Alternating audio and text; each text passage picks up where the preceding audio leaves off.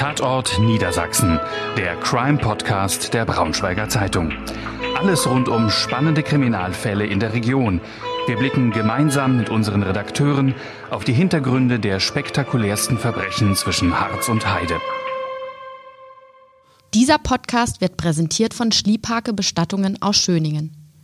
Wir begleiten Sie persönlich und fachlich in Ihren schwersten Stunden. Mehr Infos unter www.schliephake-schöningen.de. Schliephake, Tradition seit 1865. Schönen guten Tag, liebe Zuhörerinnen und Zuhörer. Mein Name ist Henrik Rason. Ich bin Redakteur der Wolfsburger Nachrichten, dort stellvertretender Redaktionsleiter und Blaulichtreporter. Mir gegenüber sitzt meine Kollegin Katrin Schiebold. Sie ist Chefreporterin unseres Zeitungsverlages und Saskia Heike an den Reglern die dafür sorgt, dass wir heute einen guten Ton haben. Heute reden wir über ein Thema, das uns beide, Katrin und mich, schon seit Jahren eigentlich beschäftigt. Es geht um den Salafismus, um den islamistischen Extremismus, der auch in unserer Region zu sehr vielen Themen geführt hat, die bei uns in der Zeitung Niederschlag gesorgt haben. Wenn man sich in die vergangenen Jahre die Berichterstattung anguckt, ist eigentlich konsequent über die Jahre hinweg immer wieder unsere Region ein Thema gewesen und es gab immer wieder Anknüpfungspunkte in diese Szene. Katrin Schiebold hat nun für unsere Zeitung über drei Jahre, glaube ich, den Abu Walla-Prozess verfolgt. Darüber wollen wir heute reden. Es ist ein einzigartiger Prozess. Es geht um wahrscheinlich die Führungsfigur des äh, Islamischen Staats in Deutschland. Und gerade erst vergangene Woche wurde das Urteil gesprochen. Ähm, Katrin, fass doch mal zusammen für unsere Leser, die den Prozess nicht in Gänze verfolgt haben, was eigentlich so diese Vorwürfe gegen Abu Walla waren und wozu er verurteilt wurde, was nach Ansicht der Kammer ihm zur Last gelegt werden konnte. Ja, sehr gerne. Erstmal noch von mir auch ein herzliches äh, Willkommen an alle Zuhörerinnen und Zuhörer. Und ähm, ja, Abu Walla, das ist ein Prozess, der sich tatsächlich seit dreieinhalb Jahren hinzog. Ähm, Abu Walla ist ein Prediger aus Hildesheim, der dort äh, Imam in, der, in, der, in einer Hildesheimer Moschee war. Und ähm, er musste sich vor Gericht verantworten, weil die Bundesanwaltschaft ähm, davon ausging, dass er tatsächlich der Vertreter des Islamischen Staates in Deutschland war. Also das tatsächlich das ranghöchste Mitglied des Islamischen Staates, der Terrormiliz, die ja in Syrien und im Irak ähm, gerade in den Jahren 2000, 2014, 2015 ähm, starke ähm, Erfolge, militärische Erfolge erzielen konnte und dort ja auch ein Kalifat errichtet hat. Äh, in der Folge fand in Deutschland eine unheimliche Sogwirkung statt äh, in der islamistischen Szene. Es sind wahnsinnig viele ähm, ausgereist, also junge Gläubige aus Deutschland in den Irak und nach Syrien gereist. Auch aus unserer Region. Auch aus unserer Region, um sich dem Islamischen Staat anzuschließen. Und Abu Walla, dieser Prediger, hat da eben eine zentrale Rolle gespielt. Er soll so war damals die Anklage maßgeblich, dazu beigetragen haben, dass halt eben diese jungen Kämpfer rekrutiert wurden hier in Deutschland dass ähm, hier auch eben junge Gläubige radikalisiert wurden, also auf IS-Linie gebracht wurden und hat ihnen dann auch konkret bei der Ausreise geholfen. Das war dann hinterher auch ähm, die Feststellung des Gerichts, so ist er auch verurteilt worden, dass er tatsächlich sogar mit konkreten organisatorischen Hilfen, also dass Kontaktnummern vergeben wurden für die Schleusung nach Syrien, dass ähm, finanzielle Hilfe gegeben wurde. Also er hat einigen auch Geld gegeben für die Ausreise. Also insofern wurde er auch der Terrorismusfinanzierung schuldig gesprochen und ähm, hat eben da wohl auch tatkräftig eben zur Seite gestanden. Nicht nur er alleine, mit vier anderen mutmaßlichen Helfern, man muss noch mutmaßlich sagen, weil das Urteil mhm. noch nicht rechtskräftig ist, die ihm dabei geholfen haben und die auch mit radikalisiert haben ähm, und mit quasi dann die jungen Gläubigen indoktriniert haben. Was ist, äh, konzentrieren wir uns mal auf Abu Walla. Zu was wurde er verurteilt? Zehneinhalb Jahre Haft. Das ist tatsächlich etwas unter dem, was die Bundesanwaltschaft gefordert hatte. Die hatte ähm, auf elfeinhalb Jahre Haft plädiert. Ähm, und jetzt hat er zehneinhalb Jahre Haft bekommen. Das ist schon ein ordentlicher Schluck, muss man sagen. Also das ist schon wirklich, ähm, also eigentlich steht in dem ähm, Strafrahmen, er ist verurteilt worden, hauptsächlich wegen äh, mitgliedschaftlicher Beteiligung an einer terroristischen Vereinigung im Ausland, so heißt das ja dann so schön. Ähm, und da ist der Strafraum bewegt sich bis zu zehn Jahre. Er hat aber eben noch natürlich ein paar äh, kommen noch ein paar Straftatbestände ähm, dazu, wie ähm, hat Beihilfe zur ähm, Vorbereitung einer schweren staatsgefährdenden äh, Gewalttat, wie es dann so schön heißt, auch geleistet ähm, und eben Terrorismusfinanzierung. So kommt dann eben das Urteil zustande, dass es dann zehneinhalb Jahre Haft geworden sind. Die Verteidigung hat ja Freispruch gefordert. War das nach deiner Ansicht, sage ich mal, stand das jemals ernsthaft zur Debatte? Nein, es war schon relativ klar, dass er zu einer hohen Strafe verurteilt werden würde. Das hatte schon mehrfach durchgeklungen. Die Anwälte hatten schon während der ganzen ähm, dreieinhalb Jahre mehrfach versucht, ihn aus der Untersuchungshaft zu bekommen. Er sitzt ja nun schon seit 2016 auch in Untersuchungshaft. Da wurde er festgenommen und seitdem sitzt er im Gefängnis. So lange lief ja dann auch der Prozess. Und die Anwälte hatten gesagt ähm, oder es mehrfach versucht, ihn erstmal aus der U-Haft zu bekommen. Und schon da ist in der Begründung des Gerichts immer durchgeklungen, dass ähm, sie ähm, keine Veranlassung sehen, Fluchtgefahr natürlich auch noch bestand. Und ähm, ja, da klang immer schon durch, dass auch tatsächlich hohe Haftstrafen zu erwarten sind. Und so war es dann ja auch. Mhm. Beschreib doch mal das Oberlandesgericht Celle, den Prozesssaal. Ich war selbst drin, damals 2015, als gegen zwei Wolfsburger IS-Rückkehrer dort verhandelt worden ist vielleicht einfach mal, mal diesen Weg beschreiben in den Gerichtssaal rein, damit man sich mal als, als, als äh, Zuhörer einfach mal einen Gedanken machen kann, wie das da ausschaut. Mhm. Der Hochsicherheitssaal, das ist ja der Saal 94, ähm, ist eigentlich ein Seitensaal. Der gehört gar nicht mal zu diesem großen Hauptgebäude, sondern ist so ein bisschen an einem Nebentrakt und man kommt von der Straße aus über einen eigenen Eingang rein. Aber man muss sich das so vorstellen, vor dem Eingang stehen erstmal zwei schwer bewaffnete Polizisten mit Maschinengewehren. Und mehrere Polizeiwagen, die das ganze Gerichtsgebäude absichern. Die ganze Zeit? Die ganze Zeit. Durch dreieinhalb Jahre, jeden Dienstag und Mittwoch, das sind die Prozesstage gewesen, war ähm, sozusagen höchste Sicherheitsstufe in dem Zentrum Celles. Viele Polizisten, auch einige übrigens im Zivil, die durch die ganze Innenstadt noch gingen, weil immer mal wieder natürlich auch aus dem Umfeld der Moschee Anhänger von Abu Walla auch auftauchten, die dann natürlich observiert wurden. Ähm, und ja, also man musste tatsächlich erstmal an diesen Sicherheitskräften vorbei in das Gebäude gehen, kommt an den Eingang, muss sich dann erstmal auch ausweisen und seine Personalien abgeben und wird dann nochmal im Gerichtsgebäude durch eine Sicherheitsschleuse ähm, geschleust. Panzertüren, muss man mit, ja fast dazu ähm, sagen. ja, ja, genau. Und wird dort auch nochmal wirklich, also alles kontrolliert. Taschen, man wird abgetastet, Schuhe, ähm, ausziehen. Schuhe ausziehen. Das ist ähm, eben ja höchste Sicherheitsstufe auch für diesen Prozess. Und im Gerichtssaal gibt es ja auch nochmal zusätzliche Sicherungen. Das ist kein normaler Gerichtssaal. Die Angeklagten sitzen hinter einer Scheibe aus Panzerglas, schusssicher. Ähm, das heißt, äh, sie sind auch, ähm, sitzen gar nicht neben ihren Verteidigern. Die Tische sind daneben zwar angeordnet, aber die müssen sich durch diese Scheibe hindurch mit ihren ähm, Verteidigern dann auch unterhalten. Mhm. Die Besucher sind auch nochmal abgetrennt hinter einer Scheibe, auch eben einer aus Panzerglas. und ja, dann sitzen auf engstem Raum wahnsinnig viele Akteure ist gar nicht so groß zusammen. Der Raum, ne? Also es sind ja eben die, die Richter, äh, es sind drei Bundesanwälte zeitweise dann auch vor Ort gewesen. Anfangs waren es noch zehn Verteidiger, das wurden ein bisschen weniger, weil auch ein Verfahren dann noch abgetrennt wurde. Äh, Dolmetscher saßen da mit drin und unheimlich viele nochmal dann Wachtmeister, die natürlich dann für die Sicherheit im Saal sorgen mussten und auch hinter den Gefangenen gestanden haben für den Fall, dass etwas passieren sollte. Mhm. Und äh, keine Fenster, nur so kleine Seeschlitze. Man hat man immer so ein bisschen blau des Himmels mal zwischendurch gesehen, wenn der Tag vorbeiging. Ähm, Handy, Laptop musste man abgeben. Man war völlig abgeschnitten von der Außenwelt sozusagen, da in einem so einem eigenen kleinen Universum. War fast, als ob man selbst so ein bisschen im Knast sitzt. Ne? Manchmal hatte das ein beklemmendes Gefühl, tatsächlich. Also mhm. das ist schon, weil man so ab, also auch da ja tatsächlich isoliert von allem dann ja. saß, ähm, war es manchmal gerade am Anfang so ein mulmiges Gefühl. Man muss sagen, in dreieinhalb Jahren gewöhnte man sich dann ähm, daran und fand das hinterher auch irgendwie schon fast normal. Ja. 245 Tage verhandelt. Wie viele Tage warst du davon da?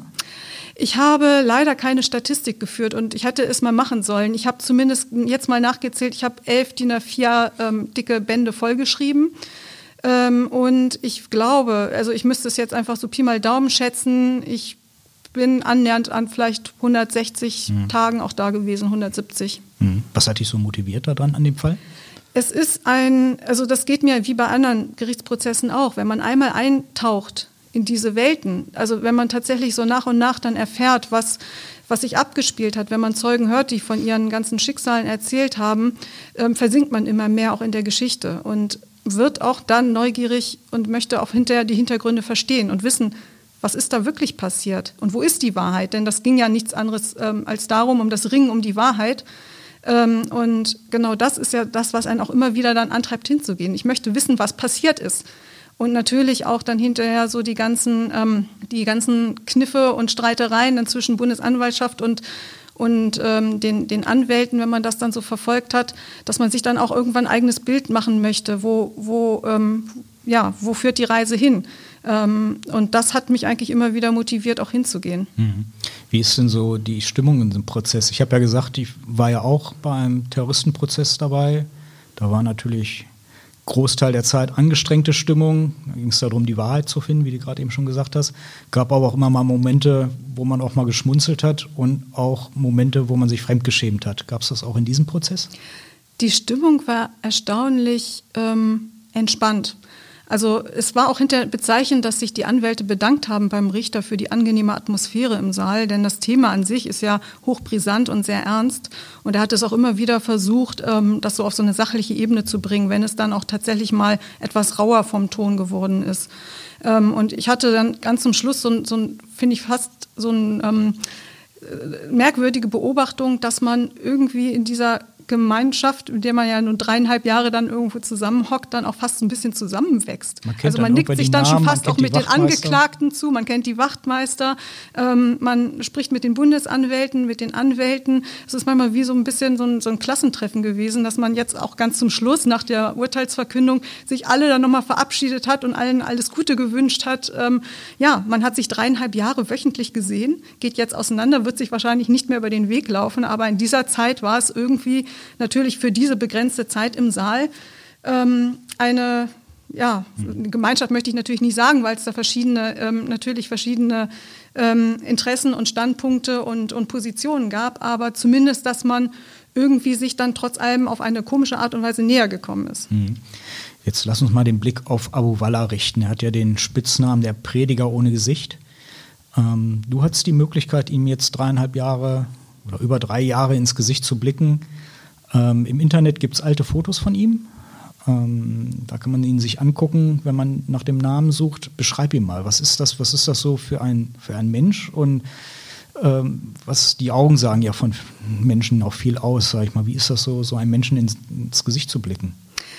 Ähm, Abu Walla ist ein Mensch, der schon eine unheimliche Aura hat. Also er hat, war sehr zurückhaltend im Prozess. Er hatte sich immer bemüht, ähm, eigentlich möglichst wenig ähm, Reaktionen, möglichst wenig Regungen zu zeigen, konnte aber oft nicht umhin, trotzdem natürlich zu reagieren. Also er hat ja selber sich nicht eingelassen, nicht gesprochen ähm, und äh, hat aber ganz oft äh, mal zwischendurch den Kopf geschüttelt oder ähm, auch zum Beispiel Zeugen fixiert. Also wenn jetzt ähm, Zeugen kamen, auch aus seinem ehemaligen Umfeld, die gegen ihn ausgesagt haben, der muss dazu sich das so vorstellen, der Zeugentisch war direkt neben mhm. ähm, dem Platz, an dem Abu Walla saß. Die waren zwar getrennt durch diese Scheibe aus Panzerglas, aber sie saßen zwei Meter auseinander. Und dann hat er sich tatsächlich zur Seite gedreht, diese Zeugen fixiert von der Seite, sodass die den ganzen Tag mit seinen starren Blicken an der Seite aussagen mussten. Man muss sich das mal vorstellen, was für einen Druck das aufbaut, auch auf die Zeugen und wie schrecklich das dann eben auch sein muss für die. Und er hatte schon, also er hat einen sehr stark fixierenden Blick. Die Augen, die haben schon sehr, ähm, eine sehr deutliche Sprache auch gesprochen. Und äh, das war schon dann auch eindrucksvoll. Ansonsten hat er aber wirklich, ich glaube, sehr bewusst bemüht, ähm, möglichst keine großen Gesichtsregungen zu zeigen. Er wollte, glaube ich, ja auch einfach diese, diese Aura des Mystischen, hatte ich so das Gefühl, ähm, noch versuchen, dann auch aufrechtzuerhalten. Wie ist das, sage ich mal, als, als Frau? Äh, du hast ja, sag ich mal, möglicherweise treffen sich da ja die Blicke, sage ich mal. Guckt er eine, eine Frau an als äh, Salafistenprediger? Oder Also wenn er die Blicke durch den Saal schweifen lässt, bleiben die, glaube ich, überall auch mal hängen. Also so man hatte mal kurz das Gefühl, dass sich auch mal zwischenzeitlich kurz die Augen begegnen, bewusst nicht. Mhm. Ähm, bei anderen Angeklagten war das anders. Die hatten auch den Blickkontakt gesucht, manchmal sogar leicht auch zugenickt zur Begrüßung. Mhm. Ähm, das war bei ihm nicht der Fall. Aber er hat, ähm, wenn er Leute im Zuschauerraum erkannt hat, zum Beispiel Anhänger jetzt aus seiner Moschee, ähm, die auch schon ähm, angeschaut direkt und dann auch zu erkennen gegeben, dass er sie wahrgenommen hat. Wie war das, sag ich mal so, dieses, dieses Treffen von den, ja, von den Jüngern zum großen Prediger, sage ich mal?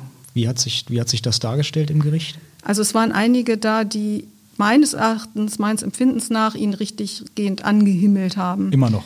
Immer noch. Die sind reingekommen, haben sich hingestellt und auch manchmal so lange gewartet, ähm, bis sie sich gesetzt haben, bis sie einen Blick von, von ihrem Prediger erhascht haben und haben ihn dann wirklich ähm, auch hochachtungsvoll dann die ganze Zeit angestarrt. Gruselig. Ne? Und äh, man merkte so, da ist tatsächlich diese Strahlkraft ungebrochen. Auch wenn er jetzt natürlich hinter ähm, Mauern nicht mehr dann die Wirkung hat, die er vorher hatte mhm. und auch natürlich keine Möglichkeiten mehr hat, direkt sich an seine Anhänger zu wenden. Aber die Faszination scheint immer noch da zu sein. Es zeigt ja ganz deutlich sozusagen, dass mit seiner Verurteilung das Thema noch längst nicht zu den Akten gelegt ist, aber da kommen wir vielleicht am Ende des Gesprächs noch einmal dazu.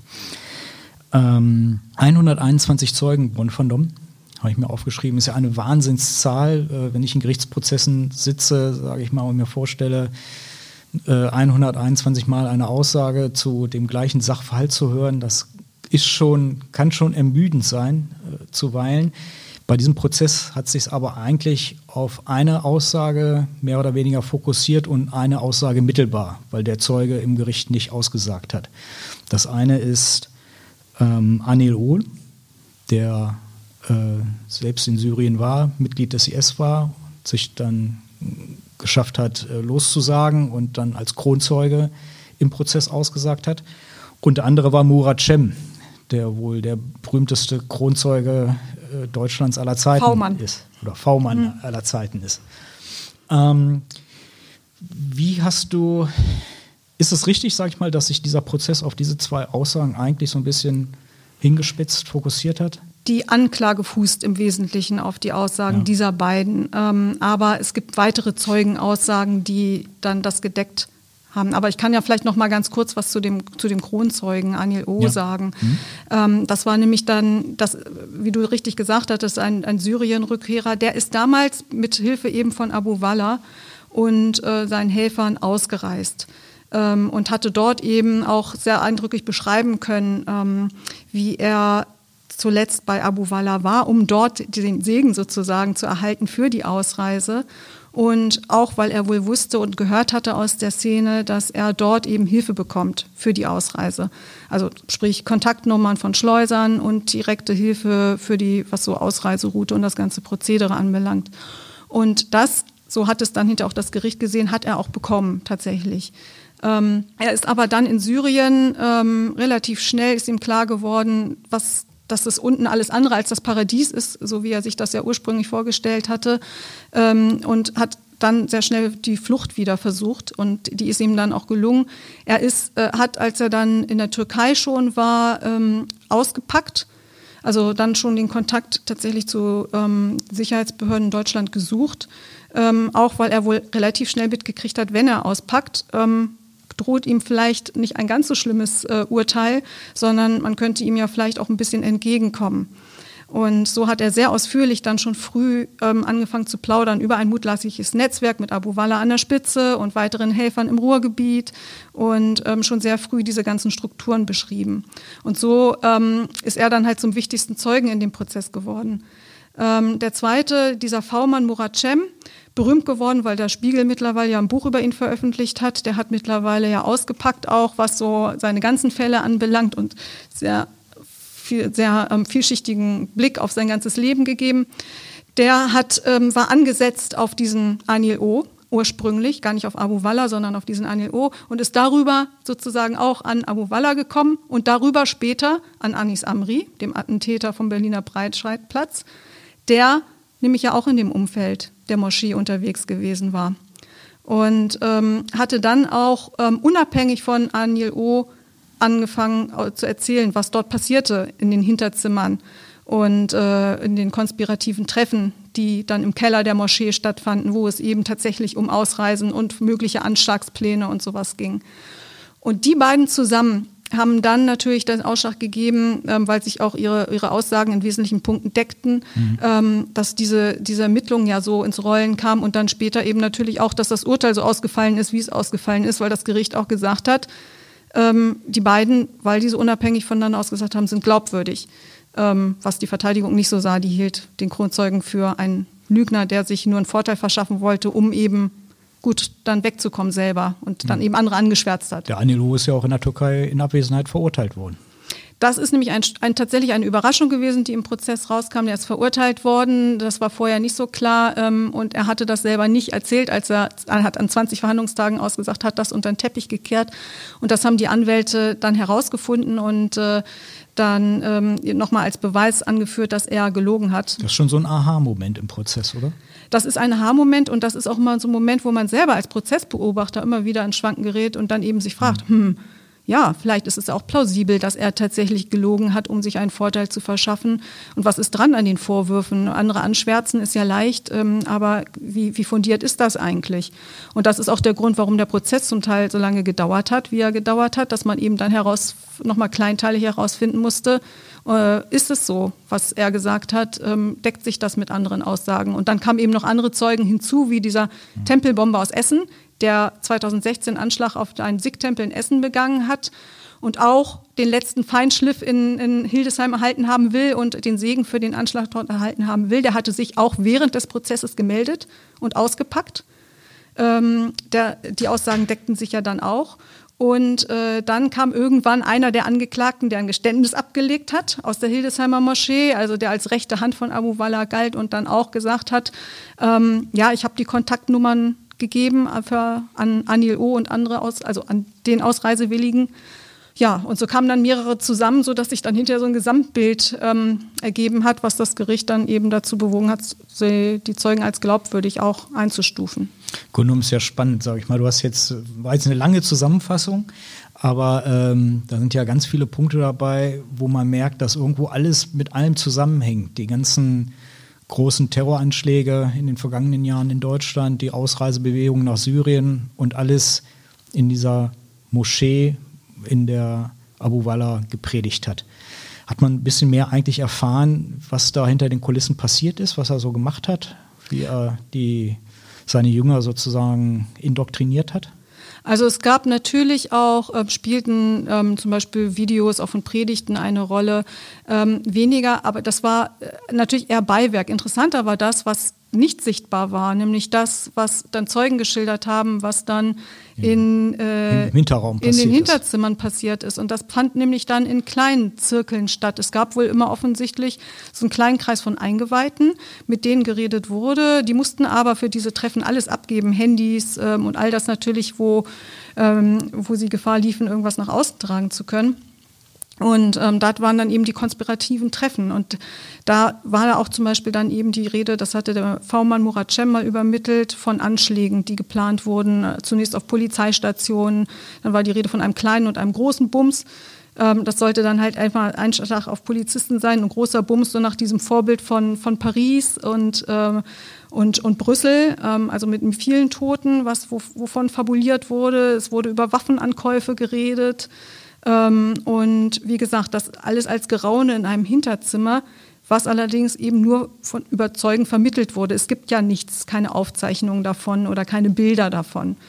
Und äh, aber das eben soll tatsächlich alles in diesen kleinen Hinterzimmern der Hildesheimer Moschee dann abgelaufen sein. Ähnlich war es ja auch damals in Wolfsburg, wo sich dann die Jünger um den IS-Prediger äh, Yassino dann versammelt haben, auch, sage ich mal, im wo es alle mitbekommen haben. Da hat man ganz normale Gebete gemacht und im Anschluss an die Gebete hatten sich dann ins Hinterzimmer verzogen und dann wurde Tacheles gesprochen, dann wurde gesprochen, nach Syrien zu gehen und äh, dort zu kämpfen. Genau, und vielleicht noch ganz kurz, die, äh, die ähm, einige der Ausreisewilligen, die sind dann direkt zu Abu Walla in einer Privataudienz dann sozusagen da reinmarschiert in sein Büro und haben wohl da mit ihm dann gesprochen, wo sie nun diesen Feinschliff, auch letzten Feinschliff, wie es immer so schön heißt, bekommen haben sollen. Auch Wolfsburger. Und ähm, eben, genau, auch das dann eben, aber wie gesagt, Vier-Augen-Gespräch, ne, Hinterzimmer, ja, also mhm. nichts, was, was wo es ähm, hinterher was im großen Rahmen stattfand. Hast du eine Idee, warum ausgerechnet Hildesheim? Ich meine, äh, wir sprechen hier vom Tatort Niedersachsen und ziemlich viel passiert ja bei uns in der Region. Wir haben eine Salafistenmoschee in Braunschweig, wir haben äh, Salafisten in Wolfsburg, in Salzgitter. Hildesheim ist nicht so weit weg äh, von uns. Woran liegt das? Hast du eine Idee, warum sich gerade äh, die, äh, diese Extremisten unsere Region so aussuchen? Ähm, das war ein Thema, was jetzt nicht explizit im Prozess zur Sprache kam. Also insofern kann ich jetzt so meine Interpretation ähm, nur wiedergeben. Es hängt ein bisschen damit zusammen, Abu Wala war ja auch schon in der Region unterwegs. Der hatte ähm, in Braunschweig, Wolfsburg und Salzgitter Bekleidungsläden betrieben und ähm, Déjà-vu. Déjà-vu, genau.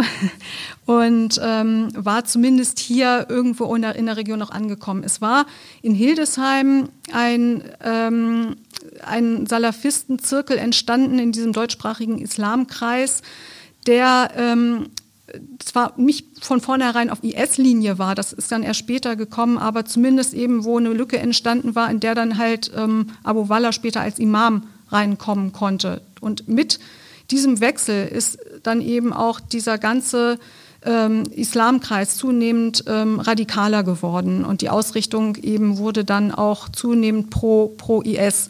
Das heißt, war etwas, was sich dann schleichend entwickelt hatte. Ähm, und das, sobald da natürlich ähm, so ein Hotspot entstanden ist oder jemand mit Strahlkraft sitzt, der nach außen hin ja auch so eine Wirkung über das Internet hatte und das ja auch richtig dann, ähm, was also richtig propagiert hat, ähm, ist eine Sogwirkung entstanden. Dann ist das so ein Schneeballeffekt. Dann spricht sich mhm. das schnell rum. Es reisen auf einmal aus ganz Europa. Es kam ja aus Schweiz, Österreich, überall Anhänger nach, nach Hildesheim gereist, um zu diesen Seminaren zu, fahren. Ja. Und ähm, so ist das unheimlich schnell dann gewachsen. Mhm.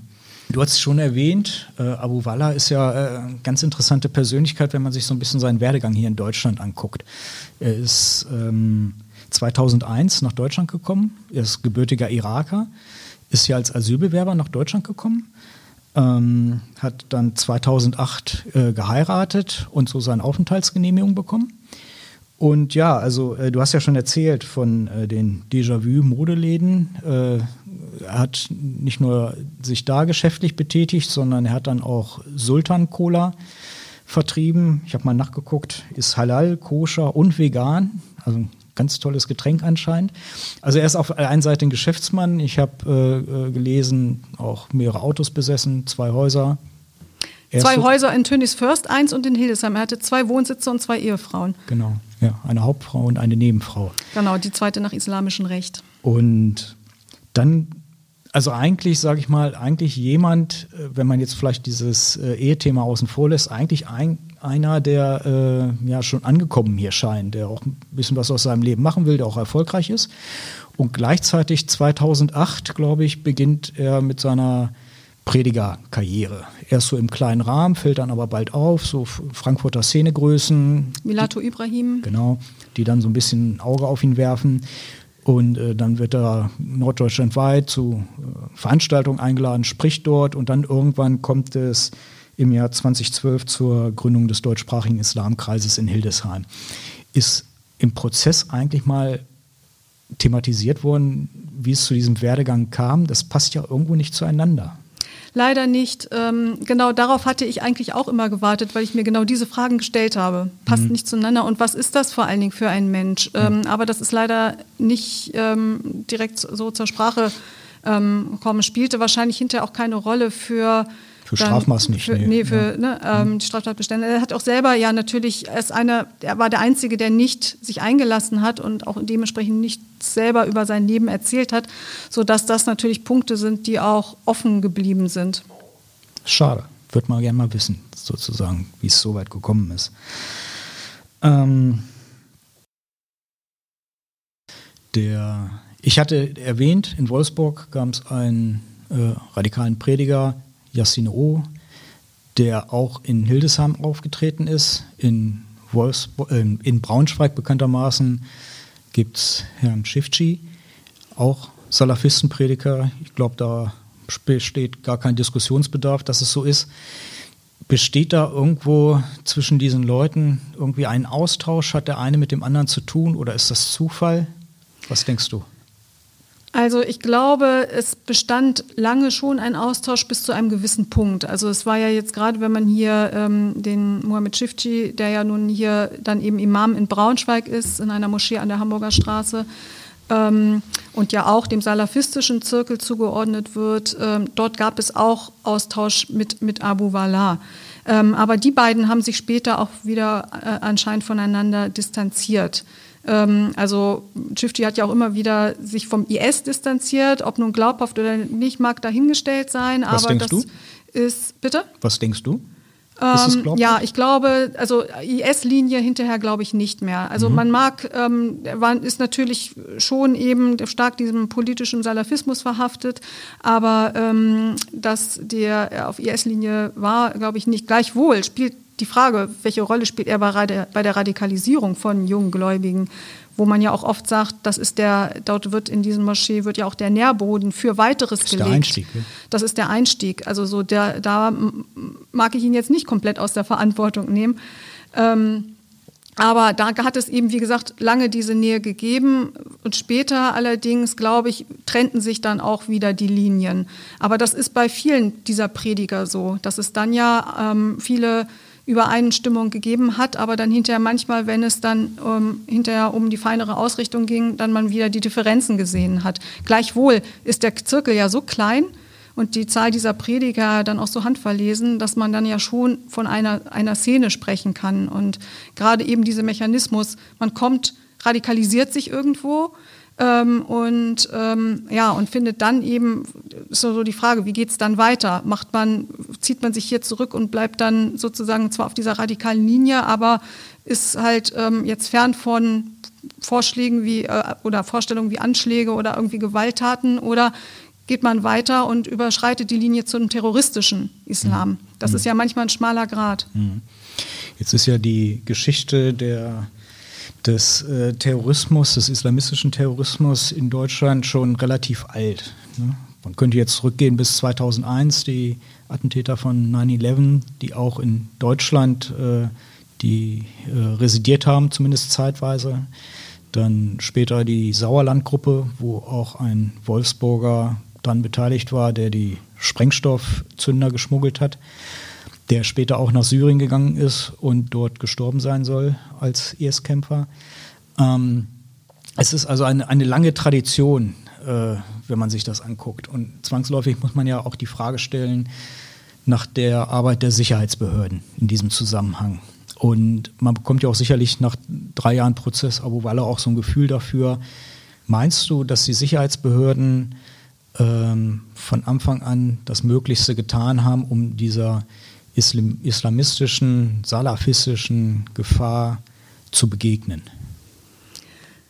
Ähm, ich glaube, dass es die Sicherheitsbehörden sich lange, lange unheimlich schwer getan haben, damit überhaupt in diese Szene reinzukommen. Und das ist ja auch verdammt schwer. Es ist ein ganz geschlossener Club. Also wenn man schon, wie gesagt, mitkriegt oder jetzt so hört, wie sich das alles abspielt, immer in Hinterzimmern und dann irgendwie Moscheen, die sich ja immer auf zwischen Gratwanderung, Religionsfreiheit und äh, ja, kann man auch schwer als deutscher Polizist sich einfach dazusetzen. Und man wird sofort erkannt. Also wie kriegt man jemanden rein, der tatsächlich irgendwie auch vor allen Dingen ähm, nicht auffällt, sich auch sehr schnell da so einfindet, ähm, dass er da mit, Codes kennt, die Sprache spricht. mitschwimmen kann. Hm. Und, und, auf, und, man sieht ja schon daran, wie mit diesem V-Mann Murat Cem, wie schwer es war, ähm, da jemanden einzuschleusen, ähm, dass es tatsächlich auch nach wie vor eine wahnsinnig große Herausforderung ist. Die hier in dem Fall hatten die Sicherheitsbehörden das Glück, dass sie eben diesen Kronzeugen hatten, der auf einmal ausgepackt hat und somit Türöffner war für vieles. Und damit konnten die ja quasi, wurde die Ermittlungsgruppe Ventum, hieß sie, der Landes, des Landeskriminalamts Nordrhein-Westfalen gegründet. Ähm, die dann einstieg in die Ermittlungen. Und dann hatte man auf einmal Namen und konnte dann weiteres veranlassen. Dann begannen diese ganzen ähm, TKÜ, wie es dann heißt, die Überwachungsmaßnahmen, dass man dann Autos ähm, abhören konnte oder verkabeln konnte und dass man Überwachungskameras installiert hat und Aufnahmen mhm. gemacht hat, dass man Telefone überwacht hat, ja, hat und Gespräche mithören konnte, dass man Chatverläufe nachlesen konnte. Im Grunde genommen, das ganze Programm ist ja, ist ja dann erst abgespult worden. Das hat man gemacht. Aber insofern brauchte man ja erstmal überhaupt diese, ähm, das ist ja die Voraussetzung, irgendwie einen Ansatzpunkt in diese Szene reinzukommen. Und ich glaube, das ist auch etwas, was ja nach wie vor eine der ganz großen Schwierigkeiten für die Ermittlungsbehörden ist. Und es wird ja auch zunehmend schwieriger, weil sich ja jetzt die Szene fast wieder mehr noch in die Hinterhöfe wieder verlagert und diese großen Hotspot-Moscheen, wie es die in Hildesheim gegeben hat, ähm, ja. Die werden gemieden. Genau, die ja gemieden werden. Insofern ist die Arbeit der Ermittlungsbehörden nicht leichter geworden, im Gegenteil. Es ist ja auch so ein gewisses Spannungsverhältnis, wenn man jetzt äh, die Sicherheit auf der einen Seite sieht und auf der anderen Seite muss man ja auch in dem Zusammenhang über Religionsfreiheit dann sprechen. Ne? Eine Moschee, eine kirchliche Einrichtung äh, zu überwachen, äh, das ist nicht so einfach, ne? wahrscheinlich. Genau, und man braucht dann ja schon konkrete Anhaltspunkte, ähm, die eben dann solche, solche Überwachungen auch rechtfertigen. Genau, und das ist eben, die muss man erstmal haben. Würdest du so weit gehen, dass man vielleicht gesetzliche Änderungen herbeiführen müsste, um solche Überwachungen einfacher zu machen? Äh, ich glaube nicht, dass wir jetzt große gesetzliche Änderungen haben müssten. Ich glaube einfach nur, dass ähm, die Sicherheitsbehörden, die haben ja jetzt auch viel gelernt aus den vergangenen Jahren, sich dann eben ähm, auch vielleicht äh, anders aufstellen müssen, um besser tatsächlich an diese Szene ranzukommen. Ähm, und ich glaube, das ist immer so ein Punkt, der mir in der ganzen Diskussion zu kurz kommt. Es gibt ja, ist immer die Rede von stärkerer Überwachung, mhm. stärkerer mhm. Druck der Sicherheitsbehörden. Eigentlich müssen wir viel, viel früher anfangen. Ähm, was ist denn damit mit den jungen Leuten, die dann eben radikalisiert werden, wo fangen wir die auf? Am besten ja schon bevor sie radikalisiert werden oder müssen das frühzeitig erkennen. Da kommt ja wieder die Prävention äh, ins Spiel, die Sozialarbeiter, die Lehrer an den Schulen, die teilweise. Die Familien vor allen Dingen. Ja, die Familien die ähm, dann auch mit unterstützt werden müssen. Und da gibt es zwar jetzt auch zunehmend Programme und das wird ja auch ähm, zunehmend, ist ja auch als Problem erkannt, aber ich glaube, da ist einfach noch wahnsinnig viel mehr ähm, Luft nach oben, dass dort eben auch noch viel mehr in die, in die Prävention dann investiert werden muss. Ich glaube, wenn ich auf die Zeit in Wolfsburg zurückdenke, als dort zu den ganzen Ausreisen gekommen ist, hat man ja ganz deutlich gemerkt, dass die Familien, die, die Erwachsenen hilflos dem Ganzen gegenübergestanden haben. Ja, und das ist auch in dem Prozess immer wieder deutlich geworden. Wenn ich nochmal so einen emotionalen Moment schildern darf, ähm, da war einer der, also der Vater der Terrorzwillinge. Das ist, sind zwei Brüder aus Castro-Brauxel, Deutsche. Deutsche ähm, die konvertiert sind zum Islam, ähm, die ähm, mithilfe von Abu Walla, von dem Netzwerk, also Abu Walla hatte mit den Brüdern nichts zu tun, das stellte sich erst später heraus, aber die anderen Angeklagten, äh, die sie radikalisiert haben sollen, ähm, die, der hatte geschildert, wie ihm seine Söhne entglitten sind. Das ist also wie gesagt eine bürgerliche Familie, er selber Polizeibeamter, der Vater. Die Söhne ähm, haben sich eben sind konvertiert, sind in so eben radikale Kreise gelangt und ihm quasi entglitten. Er hat dann irgendwann keinen Zugriff mehr zu seinen Söhnen gehabt. Die sind unter anderem zum Beispiel eben auch nach zu Chifchi nach Braunschweig gereist, haben dort Seminare besucht. Die haben äh, Seminare von den an, zwei der Angeklagten aus dem Abu Walla-Prozess besucht, sich zunehmend radikalisiert. Die sind ausgereist und haben im Irak Selbstmordanschläge begangen, sich selber in die Luft gesprengt und mit ihnen zusammen, jetzt beide zusammen 150 irakische Soldaten getötet. Ähm, und der Vater saß da und hat teilweise, also fast die, stand er nah an den Tränen geschildert, was, äh, wie seine Söhne, äh, wie er keinen Zugriff mehr auf seine Söhne hatte. Das ist, ähm, glaube ich, ein ganz tragischer Moment für die Familien. Und er fühlte sich von den Behörden alleingelassen. Du hast das in einem Artikel geschildert, wie dieser Vater in den Prozesssaal da halt reinkommt und sich dann erstmal kurz vor Abu Walla, glaube ich, aufgebaut hat, den erstmal ganz lange fixiert, fixiert hat. Er wollte seinen, er wollte denjenigen ins Gesicht sehen, den er verantwortlich macht für dafür eben, dass seine Söhne abgedriftet sind. Wie, wie, wie, was, was, wie hast du das so wahrgenommen? War das Wut? War das Verzweiflung? War Verzweiflung. Das, hm. Verzweiflung und vielleicht auch ein bisschen Wut. Er hat ähm, dann später auch immer von den Rattenfängern gesprochen. ist vielleicht ein ganz gutes Bild. Mhm. Also jemand, der tatsächlich Rattenfänger, die ähm, ja, Menschen einfangen und irgendwo hinführen und die Menschen kommen nicht mehr zurück. So war es mhm. ja auch mit seinen Söhnen. Mhm. Jetzt wurde nach dem Urteil drüber gesprochen, dass das ein ganz deutliches Signal an die Szene wäre. Was hältst du davon? Die Menschen, die die Moschee besucht haben, sofern sie nicht im Gefängnis sitzen oder nach Syrien ausgereist sind, sind ja immer noch da. Was für ein deutliches Signal wird dieser Prozess den Menschen bringen? Oder müssen wir uns eigentlich damit anfreunden, mit dem Gedanken, dass die immer noch da sind und möglicherweise wie auf den nächsten Prediger nur warten müssen? Ähm, zu der letzten Frage ja. Ich glaube, wir können jetzt einfach nicht so tun, als wären die Menschen weg. Sie sind noch da. Das ist ja ähm, auch, ich glaube, die, die, die, ganze Gedankenwelt ist ja nicht auf einmal plötzlich aus den Menschen, Köpfen der Menschen verschwunden.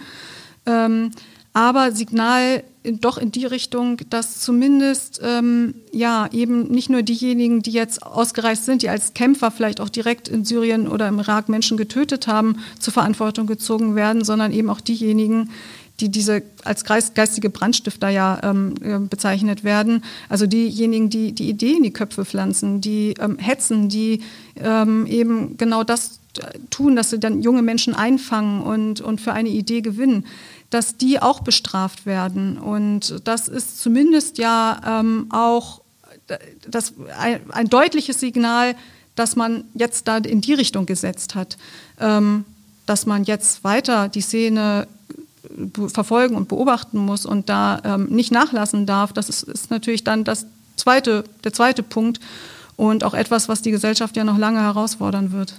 Davon ist auszugehen. Ein sehr spannendes Thema. Ähm, das uns beide lange beschäftigt und wahrscheinlich auch noch lange beschäftigen wird. Ähm, ich danke dir ganz herzlich für diese Einblicke in drei, über drei Jahre Prozess, Abu Walla-Prozess. Vielleicht, wenn der Bundesgerichtshof das Urteil auseinandernimmt, vielleicht gibt es ja auch noch eine Verlängerung, vielleicht wird es auch rechtskräftig. Aber die Thematik wird uns weiter erhalten bleiben. Vielen Dank für das Gespräch und liebe Zuhörer, bis zum nächsten Mal von mir aus auch ein herzliches Dankeschön fürs Zuhören. Ähm, begleiten Sie uns beim nächsten Mal wieder und bleiben Sie gesund. Tschüss. Bleiben Sie gesund.